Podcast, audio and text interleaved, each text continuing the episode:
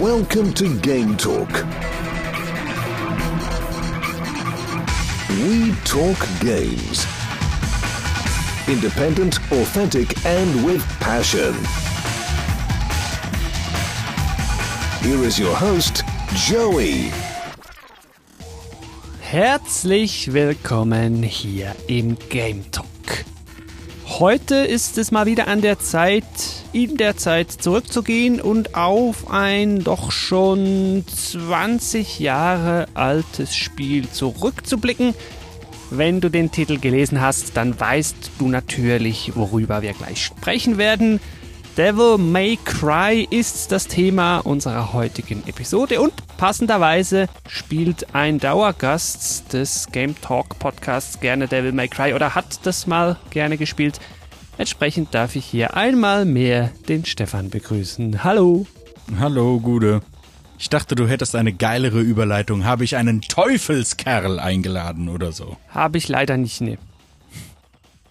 Die Episode heute soll sich mal primär um den ersten Teil aus dem Jahr 2001 drehen und dann hinten raus gucken wir noch ein bisschen, wie es dann weitergeht, wie es so um die Serie steht.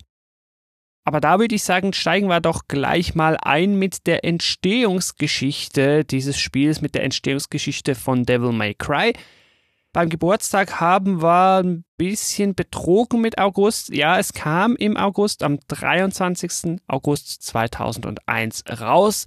Das war aber der Japan-Release. Bei uns in der PAL-Region musste man sich dann noch ein bisschen länger gedulden. Das wurde Dezember 2001. Vielleicht mal kurz vorweg, Stefan, wann hast du es zum ersten Mal gespielt? Am 7. Dezember 2001. Also richtig vorbestellt. Nee, vorbestellt nicht, aber da kann ich ja schon mal direkt meine allererste Anekdote dazu erzählen, sofern ich das jetzt mit den Daten nicht durcheinander bringe. Und zwar, ich weiß auch schon gar nicht mehr, ob es bei Resident Evil Code Veronica X für die PlayStation 2 gewesen ist. Es gab auf jeden Fall eine Demo bei einem Spiel dabei für die PlayStation 2. Ich glaube, es war Code Veronica. Und damals gab es noch Videotheken, die PlayStation-Spieler verliehen haben. Und ich habe das, glaube ich, in irgendeinem Magazin, damals hat man mit Magazinen sich seine Infos beschafft, da stand drin, dass da eine Demo beiliegen soll und prompt habe ich mir das Spiel ausgeliehen. Das war, glaube ich, eine ganz komplizierte Sache, weil das ist ja ab 18, ich war damals aber noch nicht 18 und Devil May Cry war aber, glaube ich, nur ab 16 und dann konnte ich es irgendwie hintricksen, dass ich sage, ja, ich will aber nur die Demo spielen und durfte mir das dann doch ausleihen und es war dann auch so. ich habe das ausgeliehen und ich hatte die Code oder dieses andere Hauptspiel zu Hause liegen und ich habe das nicht einmal eingelegt, sondern ich habe einfach nur die Devil May Cry Demo gespielt, die nämlich bis zum ersten Boss ging. Und nicht nur einmal habe ich die gespielt, sondern ich weiß nicht. Ich weiß nicht wie oft. Ich weiß nicht. Ich habe irgendwann aufgehört zu zählen, weil das war mind-blowing, was dieses Spiel gemacht hat damals für mich. Was denn da dran so mindblowing war für dich, musste uns dann nachher noch erzählen. Was wir jetzt gar noch nicht gesagt haben, ja, das Spiel, das kam für die PlayStation 2. Ich habe das früher so nie gespielt. Ich meine, bei einem Freund dann mal einen späteren Titel gespielt zu haben. Dann habe ich DMC sehr lange ignoriert und dann irgendwann mal wieder die HD Collection gekauft für die PlayStation 3, dann das kurz gespielt, und es dann wieder liegen lassen und jetzt im Hinblick auf diese Episode habe ich mir diese HD Trilogie Collection wieder gekauft, aber für Steam und jetzt nochmal gespielt. Und ich darf vorwegnehmen, meine Meinung zum Spiel ist doch schon sehr gemischt. Ja, das ist halt jetzt aber auch dem zeitlichen Abstand geschuldet. Das war mir klar, dass das ich, als ich auch noch mal kurz reingeguckt habe, habe ich so gemerkt, ja, okay. Also HD Collection hin oder her, das ist ja alles schön und gut, aber da merkt man dann irgendwie doch, dass es ein bisschen älter ist. Ja, wobei da werde ich dann später mal noch einen Einwand haben, wahrscheinlich im Gameplay-Teil. Hm. Zuerst möchte ich aber noch kurz angucken, wie es denn überhaupt mal zu diesem Spiel gekommen ist was ich gar nicht gemerkt hätte oder fast nicht gemerkt hätte beim Spielen, ist, dass das ursprünglich mal als Resident Evil Teil geplant gewesen sein soll. Und das wäre dann in der Reihe der vierte Teil gewesen. Es ist auch von Shinji Mikami gemacht worden, der damals schon von Resident Evil 1 bis 3 bekannt war soll sich dann aber in der Entwicklung so sehr von einem Resident Evil entfernt haben, ja, offensichtlich, dass man dann gesagt hatte, nee, das wird kein Resi, das wird was ganz eigenes. Und so war es dann auch. Genau, das haben wir jetzt noch gar nicht gesagt, das ist von Capcom. Eigentlich ist es mega krass. Capcom begleitet mich schon seit meinem ganzen Leben. Mein erstes eigenes Spiel, mein erstes eigenes Spiel war ein Capcom-Spiel. Aladdin, weil Aladdin für ein Super Nintendo ist von Capcom. Anyway, noch was, was ich dazu ergänzen würde, das habe ich jetzt erst ein bisschen durch die Recherche herausgefunden und das war mir nicht bewusst, was, also mir war bewusst, dass Devil May Cry eigentlich mal hätte Resident Evil 4 sein sollen. Was ich nicht wusste ist, sofern man diesem Internet glauben darf, aber das stand jetzt bei ziemlich vielen verschiedenen oder bei einigen verschiedenen Quellen, dass dieses Gameplay entstanden ist durch einen Bug oder Glitch aus dem Spiel Unimusha, was ein halbes Jahr vorher rausgekommen ist. Ah ja, wusste ich gar nicht. Und was war der Glitch? Zunächst mal Unimusha ist ja, das ist ja quasi feudales Japan Resident Evil. Und da war wohl der Glitch, dass du Gegner in der Luft, dass sie in der Luft geblieben sind, wenn du nochmal auf die geschlagen hast oder nochmal auf die geschossen hast. Ah, okay. Ich sehe es. Und das macht natürlich Sinn, weil das ist das ganze Spielkonzept von Devil May Cry. Ja, und von Tekken. Nee, aber das wäre jetzt ein anderes Thema. Okay, aber ich erkenne es, ja. Okay, und dann hat man gesagt, hey, warte mal, der Glitch, der passt zwar hier gar nicht rein, macht aber doch irgendwie Spaß, also lass uns das nehmen für ein eigenes Spielkonzept. Ich meine, du musst immer überlegen, was für zeitliche Horizonte das sind, ja, weil wie gesagt, Onimusha ist nur ein halbes Jahr vorher rausgekommen und ich meine, die waren wahrscheinlich dann halt gleichzeitig in der Entwicklung und ich meine, das wurde halt früh genug wahrscheinlich alles angefangen und man konnte dann aber einfach so sagen, nee, das wird jetzt nicht Resident Evil 4 und außerdem ändern wir das Gameplay in diesen Glitch da. Aber dennoch, ich meine, wie lang war die Entwicklungszeit? Vielleicht trotzdem nur zwei, drei Jahre. Ich meine, das weiß ich jetzt alles nicht. Aber das musst du dir mal überlegen, wie schnell und wie einfach man da anscheinend, ich meine, das ist halt alles in-house, aber wie reibungslos man das dann einfach alles umbauen konnte und dann auch noch in einem passablen Zeitrahmen fertigstellen konnte. Absoluter Wahnsinn. Heute völlig undenkbar. Wenn du dein Spiel heute komplett umbaust oder plötzlich merkst, hm, irgendwelche Gameplay-Elemente passen nicht so gut oder so. Verschiebung von sieben, Jahr, von sieben Jahren oder so. Ja. Ja, aber das ist dann gut gekommen. Ich habe noch mal so in die Scores reingeguckt. Heute guckt man natürlich mal als erstes bei Metacritic rein. Das hat einen Metascore von 94 bekommen, also das ist ja schon mal vielversprechend. Dann habe ich noch einen alten Four Players Test ausgegraben. Da kam das Spiel auch relativ gut weg. Und dann habe ich auch noch ein altes PlayStation 2 Games Magazin ausgegraben, da natürlich die Ausgabe Dezember 2001. Und da wurde das Spiel auch gelobt mit Devil May Cry ist ein diabolisches Spielvergnügen, das auf der PS2 neue technische Maßstäbe setzt. Ich glaube, das ist auch dieses Mindblown-Ding, das du vorhin eben angetönt hast. Ja, weil ich glaube, so in der Art, wie schnell diese Action und vor allen Dingen, wie stylisch diese Action dargeboten wurde, das hat man zu, bis dahin einfach so noch nie gesehen. Aber funny enough, damals war es natürlich auch so, Weißt du, die Fortnite-Generation kann damit ja wahrscheinlich überhaupt nichts anfangen, wenn ich sage, ja, damals war das Spiel aber mit Palbalken und 50 Hertz und hat dann teilweise gewirkt, als würde der unter Wasser laufen. Das ist ja heute alles überhaupt kein Problem. Die wissen ja gar nicht, wie gut die das haben. Also in der Schweiz ist Uncut ja sowieso noch nie ein Problem gewesen. Aber in Deutschland musst du dir überlegen, Spiele, so viele Spiele waren zensiert und hatten, ich glaube aber 50 Hertz und Palbalken hatte die Schweiz dann auch. Ja. Aber was für ein elender Quatsch. Und das ist jetzt alles vorbei. Ihr wisst gar nicht, wie gut ihr das habt, ihr jungen Knilche. Wenn du schon von PAL-Balken sprichst, dann erwähnen wir doch gleich die vielleicht beste Version, die man heute so spielen kann und will. Das ist die HD-Trilogie. Dieses Remaster würde ich es nennen, kam schon raus für diverse Plattformen. PS3, 4, auch auf der 5 offenbar spielbar, Xbox 360 dann natürlich auch One SX und ich habe es mir nochmal für den PC geholt auf Steam. Das geht auch. Ist die wohl beste und schönste Version eben ohne PAL-Balken in normaler Geschwindigkeit. Aber dennoch darf man sich davon natürlich nicht zu viel erwarten. Ich habe natürlich freudejauchzend irgendwann mal diese HD Collection bestehend aus Teil 1, 2 und 3, ich glaube für unter 10 Euro für die PS3 mal digital gekauft und habe dann da auch den ersten Teil mal drauf durchgespielt. Aber die PS3-Version läuft, glaube ich, nur mit 720p die PS4-Version, äh, auch spielbar dann eben auf der PS5, läuft dann mit Full HD. Aber ja, ich müsste mir, wenn ich kann ja meine PS3-Version nicht einfach auf der PS4 oder 5 spielen, deswegen müsste ich es mir noch einmal kaufen. Und wenn, dann würde ich es mir für die Xbox kaufen, weil da die bessere Abwärtskompatibilität hat. Das habe ich jetzt aber nicht gemacht. Wahrscheinlich würde ich am ehesten dazu raten, es, es ist eigentlich egal, wo ihr spielt. Das, selbst, ich habe extra nochmal geguckt, es, es gibt's ja sogar auf der Switch, selbst die Switch-Version hat, glaube ich, Full HD 60 Frames. Okay. Also, es, ja, ja, ja, es ist ja auch älter. Nehmt die Steam-Version, das ist wahrscheinlich am besten. Ich schaue, dass naja, wenn du halt, wird. wenn du halt PC-Spieler bist, wenn du halt kein PC-Spieler bist, dann ist es eigentlich egal. Ja.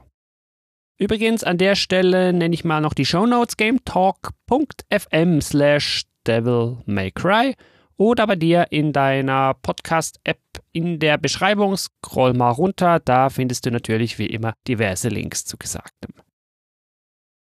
So, jetzt haben wir schön ausgeführt, wie dieses Spiel entstanden ist, wo es herkommt, mehr oder weniger, wann es kam. Aber jetzt haben wir noch gar nicht gesagt, was man da denn überhaupt tut. Ich glaube, wenn man Devil May Cry nicht wirklich kennt, aber ein bisschen in der Spielelandschaft unterwegs ist, dann hat man einfach diesen ziemlich coolen, halbdüsteren, weißhaarigen Typen mit zwei Pistolen so vor den Augen. Wie heißen die Pistolen? Nana und Dana. Ebony und Ivory. Okay. Aber viel mehr weiß man dann nicht über Devil May Cry und deshalb, Stefan, ja, wer ist denn dieser Dude? Und was soll man jetzt in diesem Devil May Cry 1 denn tun? Der Dude heißt Dante und ist Dämonenjäger und muss Dämonen umhauen. Mehr muss man eigentlich auch gar nicht wissen. Die ganze Story da drumherum, die ist mir alles total egal. also ich weiß es vom ersten Teil einigermaßen, aber angeblich, also das ist ja auch lächerlich. Also irgendwas habe ich mal gelesen von wegen, es ist loosely based on wie heißt das? Himmlische Komödie? Himmlische Komödie heißt es, glaube ich. Aber das ist ja, ist ja Unfug. Das, das, das haben sie nur gesagt, weil halt die Hauptfigur da auch Dante heißt. Aber Dante ist ja einfach nur ein normaler Name. Also das hat damit, glaube ich, überhaupt nichts zu tun. Aber ich habe die himmlische Komödie, ich habe es nie gelesen, also weiß ich nicht. Also dann werde ich das doch ein bisschen ausführen. Ja, der Dante, der hat so ein Büro und da kann man den halt anheuern, um dann Dämonen umzuhauen. Jetzt hast du das Büro noch erwähnt. Das war jetzt noch nee, wichtig. Nee, ich musste rülpsen, deshalb die Pause. Jetzt ist es aber so, dass der noch eine ziemlich relevante Hintergrundgeschichte hat, wenn auch nur kurz. Er ist nämlich nicht einfach so ein Dude, nein, er ist der Sohn eines Dämonen. Der Dämon, der heißt Sparta. Und das war ein ziemlich spezieller Dämon, denn früher irgendwann haben die Dämonen mal gegen die Menschen gekämpft und dieser Sparta, also Dantes Vater, hat den Menschen geholfen, obwohl er selber auch Dämon ist und hat so die Dämonen besiegt. Also quasi damals die Menschen vor den Dämonen gerettet. Und ja, irgendwann war der dann halt mal alt und ist dann gestorben. Ich fand das immer so lustig, weil es gibt ja auch die Sparda Bank in Deutschland. Wird genauso geschrieben. Das fand ich immer mega lustig. Okay. Ja, jetzt ist es aber so, dass wir in unserem Büro sitzen und auf wahrscheinlich irgendwelche Aufträge warten und da kommt plötzlich so eine Dame rein, eine Blonde, die mich. Da so kommt eine Dame rein, das ist die Untertreibung überhaupt. Ich wollte gerade sagen, die hat mich mega an Trinity aus Matrix erinnert, einfach so in blond. Hier heißt sie Trish und die sagt, sie braucht unsere Hilfe. Der alte Dämonenführer von damals, Mundus, der lebt noch oder wieder und natürlich will der jetzt zurückkommen und die Menschheit vernichten. Und der habe jetzt draußen auf irgendeiner Insel begonnen, das Tor zur Unterwelt, beziehungsweise das Tor von der Unterwelt zu unserer Welt wieder aufzumachen. Und entsprechend gehen wir jetzt natürlich da raus auf diese Insel und dort sollen wir das verhindern. So, das ist mal so der spoilerfreie Aufhänger von Devil May Cry. Die gute Trish kommt mit einem Motorrad in sein Büro gefahren. Ja, das habe Da ich kannst du doch nicht sagen, da kommt eine Dame rein. Ja, ja, und sie kann auch direkt irgendwie so Pseudo zaubern und ich glaube, die wirft ihm ja das Motorrad oder was noch an und die wirft ein Schwert durch seine Brust durch und so. Also das Treffen war schon relativ unüblich. Ja, gut. Aber das ist natürlich auch wieder clever, ne? Weil da in so Sachen passiert ja nichts ohne Grund. Das setzt natürlich direkt so ein bisschen die Tonalität, weil du siehst, okay, hier beschmeißen sich Leute mit Motorrädern und Dante ist vermeintlich nicht so einfach zu töten. Und dann hast du natürlich hier schon direkt den Vibe, ja, weil gerade auch in späteren Teilen ist ja diese völlig absurde überstilisierte, da be- beschmeißen sich Leute mit irgendwas und dann später natürlich auch in Zeitlupe und so weiter. Das ist halt so ein bisschen dann direkt so ein Markenzeichen geworden, dass das eben nicht einfach nur normales Action-Game ist, sondern hier ist halt wirklich, hier werden die Regler auf literally elf gestellt. Ja. Und weil das Spiel so alt ist, würde ich sagen, spoilern wir gleich noch den Fortgang. Hier also kurz Spoilerwarnung. Wer das nicht hören will, obwohl ja die Story nicht so wahnsinnig viel hergibt, der kann direkt zum nächsten Kapitel springen. Ja, natürlich sind wir dann auf dieser Insel und auf dieser Insel finden wir so ein großes altes Schloss. Und jetzt geht es im Prinzip darum, uns da so durchzukämpfen. Zum Gameplay kommen wir dann noch und irgendwann bei diesem Mundus, bei diesem Endgegner zu landen und den umzuhauen. Zwischenzeitlich wird immer mal wieder so ein bisschen Story eingestreut, vor allen Dingen so vor und nach den Zwischenbossen. Irgendwann besiegen wir noch wen, wo ich nicht ganz sicher war, ob das vielleicht irgendeine Reinkarnation von Dantes Vater war. Du, Stefan, hast gesagt, nee, nee, das ist Dantes Bruder. Ja, der Virgil, mehr weiß ich auch nicht mehr. Was wir dann auch mal noch merken, und da fand ich es dann irgendwie komisch, irgendwann stellt sich dann mal noch raus, dass diese Trish eigentlich diesem Mundus dient. Und da dachte ich dann schon, oh wow, okay, Twist, also eigentlich ist die böse. Hab's dann aber nicht ganz verstanden, weil irgendwie hilft sie uns ja dann später unterwegs mal doch wieder und wir retten sie dann auch noch mal wieder. Und dann am Ende kommen ja die beiden auch so zusammen, aber jetzt nicht so be- liebesbeziehungsmäßig, sondern mehr so freundschaftlich, weil die ja sehr seiner Mutter gleicht und so. Also das war dann auch so leicht weird. Also ihre Motivation und warum ist sie jetzt mal böse und mal wieder nicht böse und so, das hat mir bis jetzt noch nicht so ganz angeleuchtet.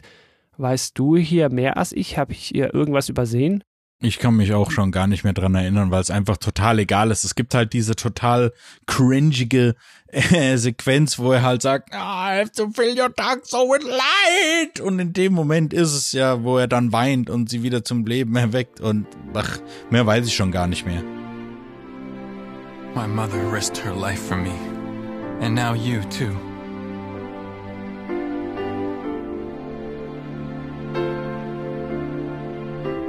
I should have saved you.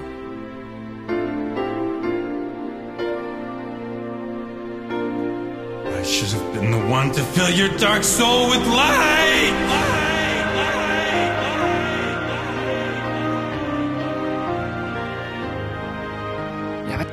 Aber- das ist auch so komisch gemacht, ja. Er weint und die liegt dann aber, man muss vielleicht noch sagen, sie hat uns gerade von Mundus gerettet und sich dabei selber geopfert. Die liegt dann da tot auf dem Boden. Er gibt ihr dann das Amulett, das haben wir eingesammelt. Eine Hälfte hatten wir schon von unserem Vater, die andere Hälfte haben wir da vom Bruder. Hat das ganze Amulett gegeben. Geben wir ihr das, lassen auch das Schwert dann da, das in dem Moment so quasi den Vater verkörpern soll. Und so sind quasi beide nebeneinander beerdigt und gehen wir weg. Und es scheint, als wäre die tot und dann auf dem Weg nach draußen, wenn wir da zum dritten Mal gegen den Endboss kämpfen müssen, kommt die dann einfach irgendwie wieder aus dem Nichts und lebt dann einfach. Dachte ich auch so, ja. Ja, es okay. ist ja auch scheißegal. Bei dem Spiel ging es halt damals wirklich nur ums Gameplay und dass das halt einfach was komplett Neues gewesen ist. Das war mir auch damals schon total egal. Ich wollte einfach nur die Levels spielen, weil ich gedacht habe, was? Man kann die Gegner mit einem Schwert in die Luft schneiden und dann mit den Pistolen weiterschießen und dann bleiben die in der Luft, während man schießt. Das ist das Geilste, was ich jemals gesehen habe. Wobei das auch gar nicht immer so gut funktioniert aber dann gleich mehr im Gameplay. Was ich noch zuerst sagen wollte, es gibt dann einmal so eine Szene, wo der mit der Trish spricht am Ende und sie weint und dann sagt er, ja, Devils never cry, aber du weinst jetzt trotzdem, also bist du wahrscheinlich doch kein Devil, weil eigentlich ist sie von Mundus irgendwie erschaffen worden nach dem Vorbild von seiner Mutter, bla bla bla. Da fand ich das so als mehr oder weniger erster oder großer Hinweis auf den Namen des Spiels. Dachte ich, ja, was habe ich hier übersehen? Äh, stimmt ja auch nicht. Devils Never Cry und Devil May Cry. Hm. Ja, zerbricht dir doch einfach nicht den Kopf darüber. Das ist alles total egal. Und dann, ja, aber hier noch ein Gedanke am Schluss, heißt dann das Office Devil Never Cry, also so im besten japanischen Englisch irgendwie. Verstehe ich auch nicht. Aber ja, gut, vielleicht soll das irgend so ein Witz sein, der bei mir einfach überhaupt nicht gelandet ist. Wenn du da draußen jetzt sagst, ah nee, Joey, du Idiot, das ist eine Anspielung auf dieses und jenes, lass es mich wissen, guck mal rein, gametalk.fm slash Kontakt. Und damit jetzt, Stefan, zu deinem viel geliebten Gameplay. Wir haben es ja ursprünglich auch mal angerissen, die Grundidee und Inspiration sei aus einem Onimusha-Bug gekommen. Und jetzt müssen wir doch noch ein bisschen ausführen, was das denn überhaupt so für ein Spiel ist. Wir haben schon gesagt, man kann Dämonen hauen und man kann mit Pistolen auf die schießen. Mehr wissen wir jetzt noch nicht. Also, Grafisch wird das Ganze natürlich als erstes spektakulär, denn wir haben hier keine vorgerenderten Hintergründe mehr. Onimusha hat noch vorgerenderte Hintergründe gehabt und Devil May Cry ist komplett 3D-Grafik. Was bedeutet, dass es teilweise mega coole Kamerafahrten gibt. Das war damals einfach was total Geiles. Alleine, dass du so eine Treppe von einem Schloss hochgehst und die Kamera fängt an, irgendwie so einen Schwenk zu machen und das ganze Schloss zu offenbaren oder sonst irgendwas. Das hat man zu dem Zeitpunkt halt so einfach noch nicht gesehen. Und alleine sowas war halt damals schon unfassbar geil. So. Und dann hast du eben ein ziemlich schnelles Gameplay im Sinne von, du hast einmal deine Hauptnahkampfwaffe, das ist ein Schwert, das können auch Handschuhe sein und jetzt habe ich den Rest schon wieder vergessen. Noch andere Schwerter und Pistolen und eine Schrotflinte. Deine, deine Schusswaffen, ja, deine Schusswaffen sind ja dann deine sekundäre Waffe, weil mhm. Style ist halt eben auch ein Element, weil neben deiner Lebensenergie ist so eine Anzeige dull, cool, awesome oder sonst irgendwas und das bedeutet eben, dass du mit möglichst vielen verschiedenen Kombos deine Gegner vernichten sollst und dazu zählt dann eben auch, den die Luft zu schmeißen oder Luft zu schlagen und dann mit Pistolen in der Luft weiter zu bearbeiten. In was auch immer für Kombinationen. Und das wirkt sich dann auf das Ranking von den Missionen aus, weil dieses Spiel ist nämlich nicht offen, sondern es gibt quasi fortgehende Levels. Die mhm. heißen Missionen und nach jedem, also im Prinzip sind das Abschnitte. Und irgendwann hat man den Abschnitt schon geschafft und dann kann man zwischendrin noch seine Power-Ups machen, weil man sammelt ähm, ja, rote Orbs ein und die werden für Power-Ups benutzt für mm, entweder, man kann den Doppelsprung, das ist halt so eine Sache, den Doppelsprung muss man sich kaufen ja. und der ist sauteuer. Den kann man erst relativ spät kriegen und man kann seine Waffen, glaube ich, auch upgraden. Und an Schusswaffen gibt's eben die Pistolen, die Schrotflinte und es gibt noch sowas wie ein Granatwerfer, was irgend so ein Dämonending ist. Aber ich habe das jetzt alles schon wieder teilweise vergessen. Vielleicht sollten wir einfach ganz grundsätzlich mal noch sagen, es ist so quasi Action-Adventure mit etwas Platforming und irgendwie auch etwas Hack and Slash drin und das finde ich ganz wichtig, natürlich Third Person. Ja, in meistens. Es gibt so ganz wenige Ausnahmen, so beim Schwimmen, aber ja. sonst ist es Third Person. Und, und da spürt man noch ein bisschen die Resi-Vergangenheit. Die Kameras sind fest und wechseln halt immer mal wieder, wenn du dann in einer anderen Ecke vom Raum stehst, dann wechselt die feste Kameraposition halt irgendwie rüber und damit hatte ich meine größten Mühen. Die Kamera hat dann natürlich auch Einfluss auf die Steuerungsrichtung. Also wenn du nach vorne drückst und sich dann die Kamera irgendwann ändert, kannst du dort zwar den Stick halten und du läufst, läufst du weiter aber wieder in zurück. die gleiche Richtung. Nee, nee, das ändert sich nicht. Aber wenn du dann korrigieren willst, ist Au, es stimmt. plötzlich spiegelverkehrt und damit Stimmt. hatte ich ständig Ärger. Das hat mich ziemlich aufgeregt. Stimmt, stimmt, stimmt, stimmt, stimmt, stimmt, stimmt. Wenn du einfach weiter gedrückt hältst und nicht stehen bleibst, dann läuft er tatsächlich einfach weiter. Aber wenn du da mal kurz stehen bleibst und irgendwas machst und dann ist die Richtung wieder vertauscht, ja, das ist halt, das ist halt, ja, so sind, so sind halt 20 Jahre alte Spiele. So war das halt damals. Das hat mich damals auch schon genervt, aber ich habe mir gedacht, naja, es wird schon irgendeinen Grund haben, dass das so ist. Und was sie aber zum Glück nicht von Resi übernommen haben, etwas, was mich da immer wieder gestört hat, was da aber zum Konzept gehören soll, man hat hier unendlich Munition und das macht völlig Sinn und das macht das Ganze auch viel spaßiger, weil mit unendlich Munition kann man natürlich viel schöner rumballern, klar. Genau, also das ist ja kein Survival-Spiel. Ich würde auch so weit gehen, das ist noch nicht mal wirklich ein Action-Adventure. Also heutzutage habe ich den Begriff gehört, dass sowas Character-Action-Game genannt wird. Aha, okay. Habe ich mal gehört. Das trifft es eigentlich auch ganz gut, weil man spielt halt immer nur eine Figur mit eben hauptsächlich Action. Es gibt, es gibt so Pseudo-Rätsel. Man merkt halt, ja, man merkt so diese Resident Evil Vergangenheit irgendwie so, ja, setze irgendein Emblem in irgendeine Statue ein und Ja. so. das ist natürlich auch immer wieder Teil dieser Missionen, ja, wie du schon gesagt hast. Die Missionen sind eigentlich nur der Weg durchs Schloss in Abschnitte gegliedert und es ist sehr oft natürlich schon wieder, geh dahin, hol das Schwert, geh wieder zurück und steck das da irgendwie ins Podest rein und dann geht da wieder die Tür auf und dann gehst du durch die Tür und dann ist die Mission, also eben der Abschnitt, ist dann beendet. Was ich damals so crazy fand, ist, wie versteckt die Sidequests sind. Weil du musst nämlich, also du kannst, wenn du das Spiel durchgespielt hast, kannst du, glaube ich, keine Auswahl treffen, in welchen Abschnitt du direkt oder in welche Mission du starten willst, sondern du musst halt immer wieder das Spiel von vorne durchspielen, wobei das nicht so schlimm ist, weil das Spiel nicht so lang ist. Und die sind ja teilweise total verrückt versteckt, weil du musst ja dann ganz, deswegen, Devil May Cry ist das Spiel, was mir ange, oder bei dem ich mir seitdem angewöhnt habe, wenn es irgendwie Missionsabschnitte oder sonst irgendwie Levelstarts gibt, das allererste, was ich mache, ist, ich gehe zurück. Ich gehe in die andere Richtung. Oder von da, wo ich hergekommen bin, weil meistens ist da irgendein Secret oder irgendeine versteckte Mission oder so. Und das Spiel ist daran schuld, dass ich sowas mache, weil da ist es nämlich ganz oft so. Oder du musst irgendwie bestimmt weit gehen und dann musst du aber erst wieder zurückgehen und ich denke mir, ey, da kommt doch keiner drauf. Das ist doch total bescheuert. Okay, jetzt wo du sagst, mir ist das nicht mal so richtig aufgefallen. Ja, klar, irgendwo, wenn du da mal ein bisschen dahinter gehst und rumspringst, hast du oben nochmal so einen blauen Orb und wenn du halt vier von denen hast, wird dein Lebenspunktebalken länger und so. Ja, so Zeug habe ich schon gesehen, ist versteckt. Ja, Schrotflinte musst du irgendwo einen Tisch kaputt hauen, dass du die bekommst und so. Sowas ist schon versteckt, aber wenn du jetzt sagst, so richtig Nebenquests, dann habe ich wahrscheinlich alle verpasst. Ja, eben. Also innerhalb der Mission gibt es so Sidequests. Und dann, Okay. aber die sind, wie gesagt, also ich kann mich da an, an der, an der Brücke nach der Spinne kann ich mich dran erinnern, dass irgendwann später muss man da runterfallen und dann kommt man in irgendeine Sidequest. Aber ich meine, gut, das passiert halt dann automatisch. Also wie gesagt, das ist ganz oft mit, geh irgendwo hin zurück und dann kommt wie so ein neuer Missionsscreen. Oh, okay. Huh, gut dann hast du die alle verpasst. Aber das spricht ja eben genau für das, was ich sage, dass die eben teilweise extrem absurd versteckt sind. Ja, total, ja.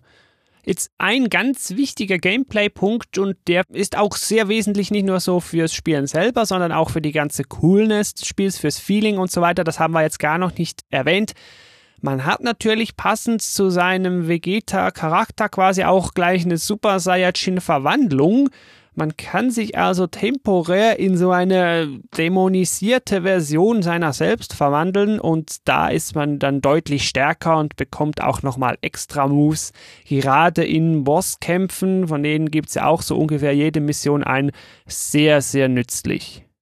heißt ja nicht Devil Trigger und das Coole war ja dann, dass wenn du, wenn du nämlich springst und den dann aktivierst, dann kannst du richtig rumfliegen, weil der schießt ja dann so Blitze.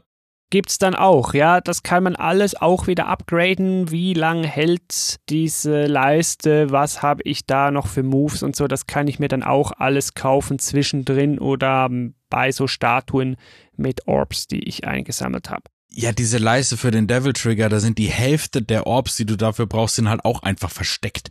Das ist halt total crazy, wie viel da wieder. Ich weiß auch nicht genau, was ich davon halten soll. Das ist ja bis heute so, dass irgendwelche Sachen, die irgendwelche äh, Leisten vergrößern, dass die teilweise ziemlich krass optional sind und ah, ich weiß nicht, was ich davon halten soll. Ich finde das irgendwie total doof. Aber wenn du das Spiel einfach durchspielst und halt wirklich auf entweder auf die Nebenmissionen, ähm, die sind dir egal, oder du findest sie eben einfach nicht, dann ist deine Leiste halt nur halb groß und Du könntest dir Orbs gewissermaßen auch ergrinden, weil die Gegner respawnen ja jedes Mal, wenn du wieder in den Raum zurückkommst.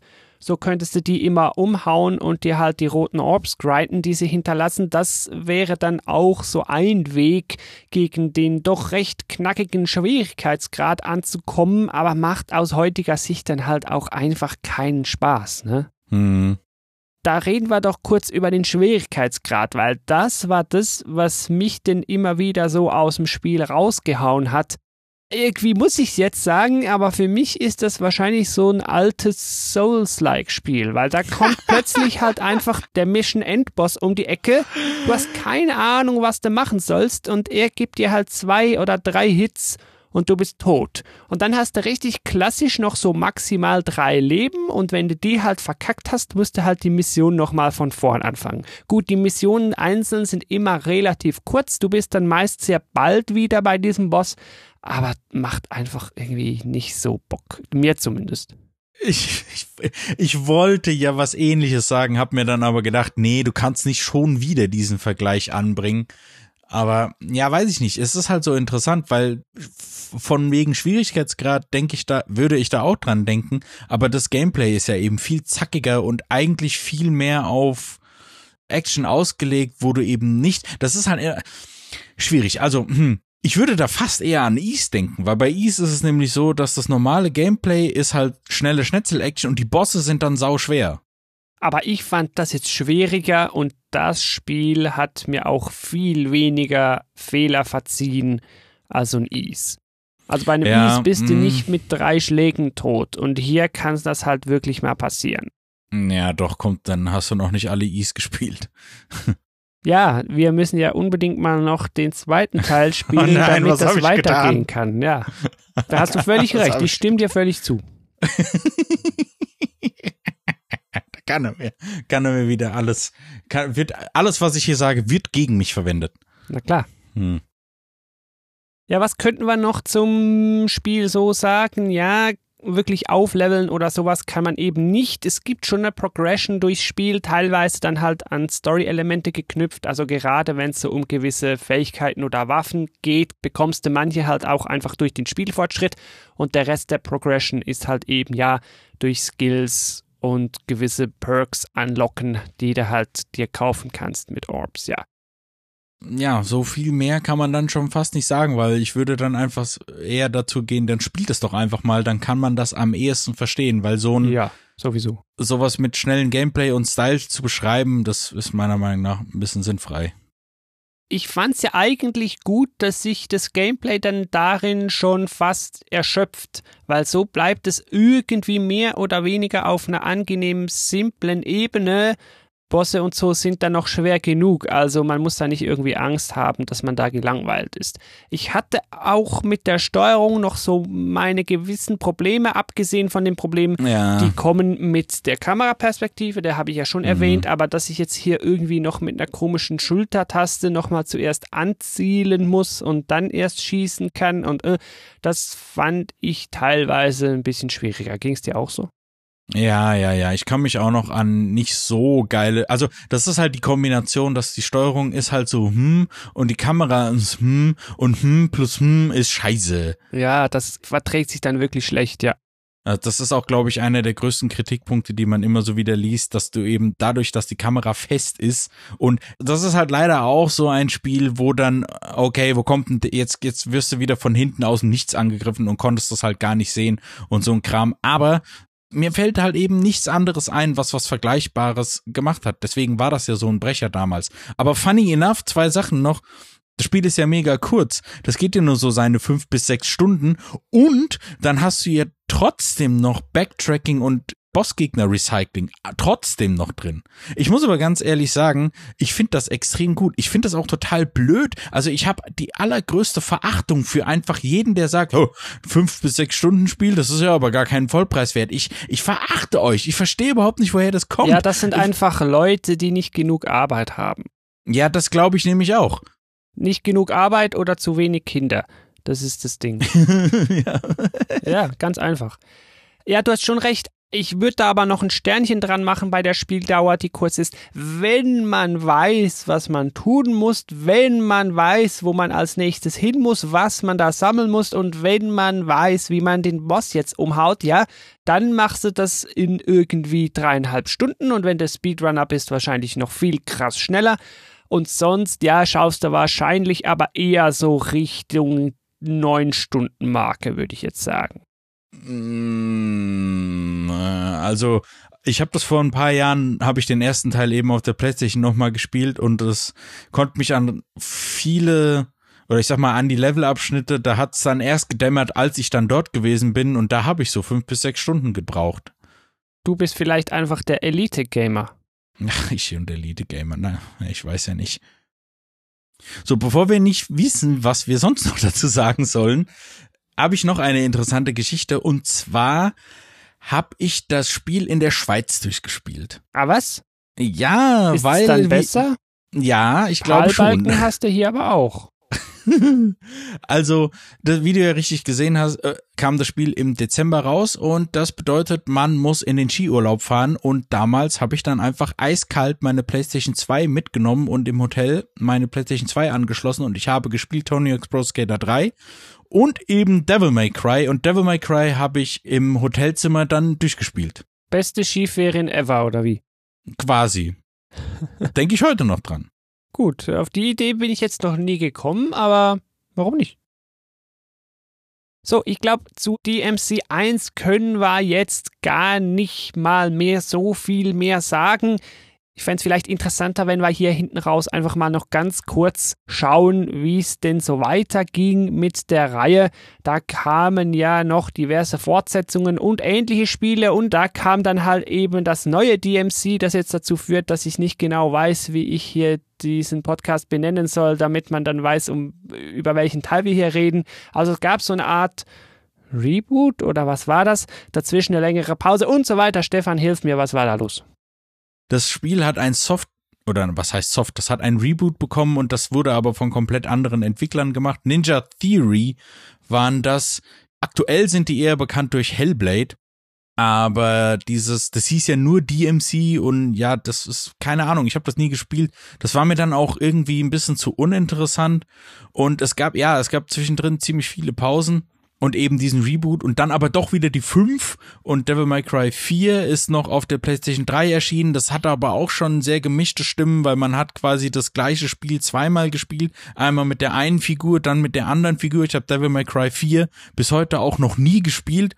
Also keine Ahnung, da hat sich's dann irgendwie so ein bisschen bei mir verlaufen, denn die ja, was soll ich sagen? Das, das, äh, dieses Spiel hat natürlich dafür gesorgt, dass diverse andere Reihen, die vermeintlich tot geglaubt wurden, haben dann das Gameplay einfach so ein bisschen kopiert. Zum Beispiel Castlevania Lords of Shadow hat einfach, ist halt einfach Devil May Cry in Castlevania Skin.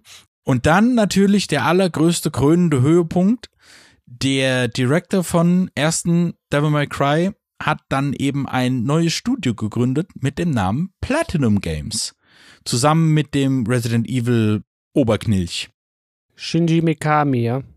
Ja, und die haben erst irgendwelche zwei Lümmelspiele gemacht, die ich äh, auf Wikipedia stehen. Aber das eigentlich erste interessante Ding von Platinum Games ist natürlich Bayonetta. Und ich würde gerne mal wissen, wie viele Leute denken, ja, äh, Devil May Cry oder jetzt, weil Devil May Cry war ja relativ lange irgendwie hm, nicht mehr wirklich da und dann, ja, Devil May Cry ist ja wie Bayonetta halt. Ja, leider ist es andersrum.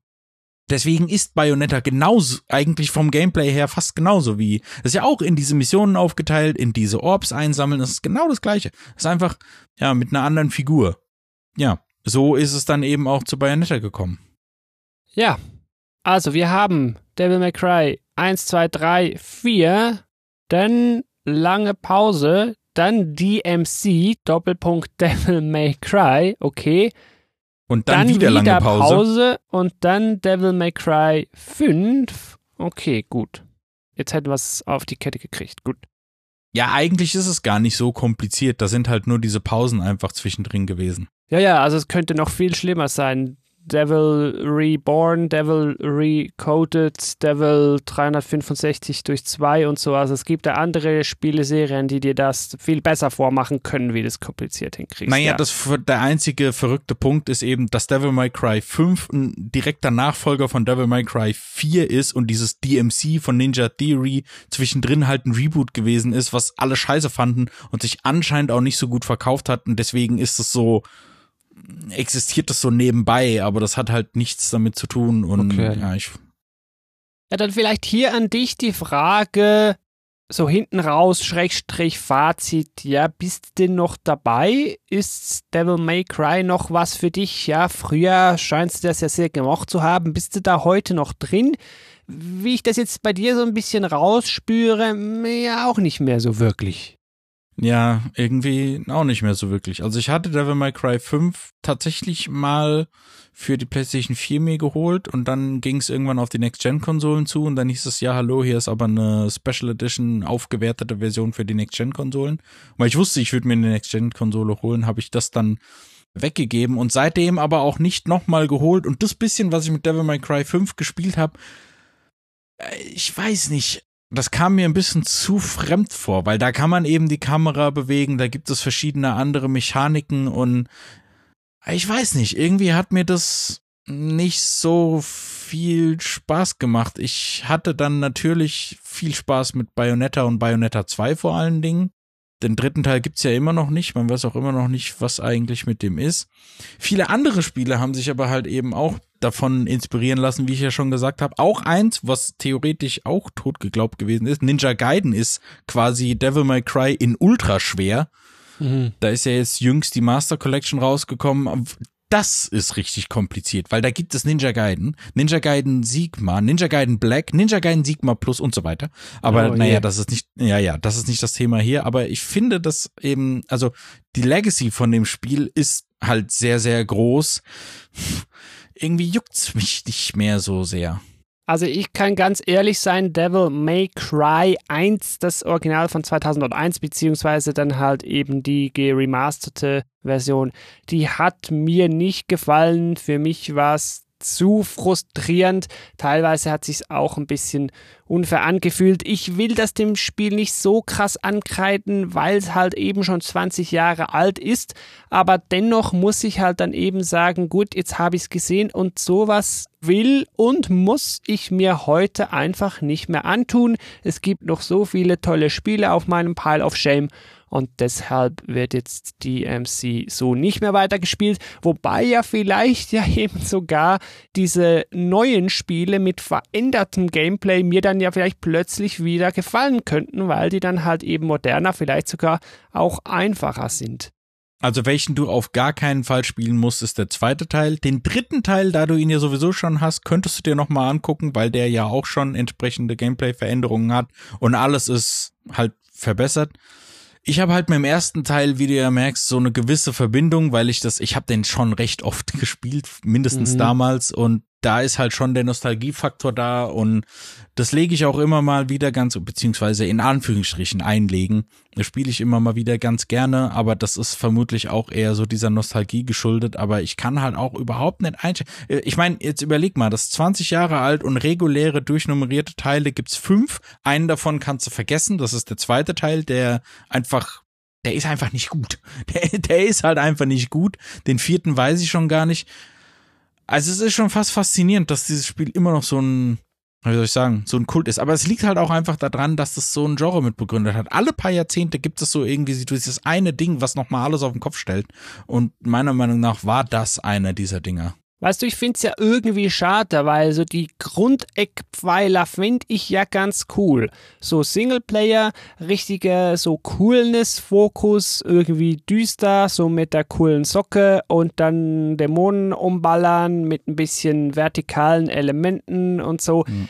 Das fände ich ja alles ganz nice, wenn man nur noch ein bisschen am Gameplay fallen würde und am Schwierigkeitsgrad, dann wäre ich ja da eigentlich sofort wieder im Boot. Ah ja, dann hol dir mal den fünften. Der hat, glaube ich, auch Schwierigkeitsgrade.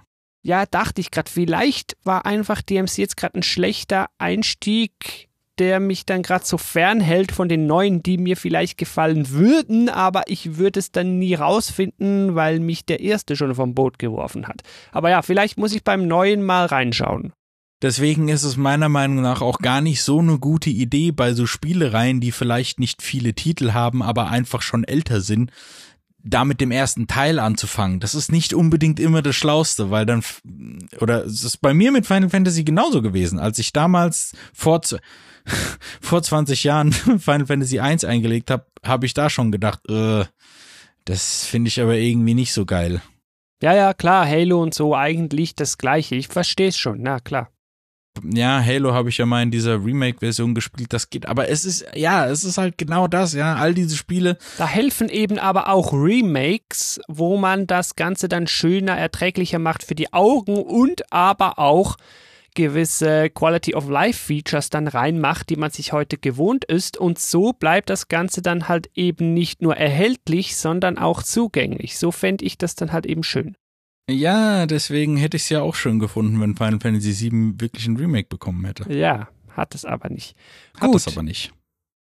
Damit treffen wir aber schon sehr ab. An dieser Stelle würde mich natürlich einmal mehr interessieren, was du da draußen denn von DMC hältst. Sei das jetzt von der Originalversion, sei das von den neueren Spielen. Und wenn du es weißt, sag mir, welches soll ich spielen welches würde mir denn gefallen nach dem Ganzen, was du jetzt von mir gehört hast, nach dem, was ich jetzt hier erzählt habe. Guck mal rein, gametalk.fm slash Kontakt, da findest du alles, also sprich E-Mail, ich kann es dir auch gleich sagen, redaktion at gametalk.fm, Twitter at gametalk.fm, findest du alles auch nochmal in den Show Notes in der Beschreibung. Ja, dann, Stefan, danke ich dir einmal mehr, dass du ja schon fast als Dauerstammgast hier mit mir im Game Talk geplaudert hast über Devil May Cry 1. Ja, das ist natürlich sehr schön. Dankeschön. Und dir da draußen danke ich natürlich auch wie immer fürs Zuhören. Würde mich wie immer freuen, wenn du natürlich dann beim nächsten Game Talk auch wieder reinhörst. Klick dir sonst mal ein Abo, dann bekommst du die neuesten Episoden immer kostenlos auf dein Gerät. GameTalk.fm slash Abo. Schau da mal rein. Und dann wünsche ich dir bis zum nächsten Game Talk auch wie immer viel Spaß beim Spielen, vielleicht ja sogar mit Devil May Cry. Tschüss. Tschüss.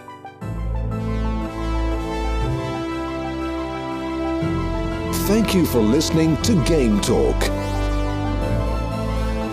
For further information, please visit Game Talk FM.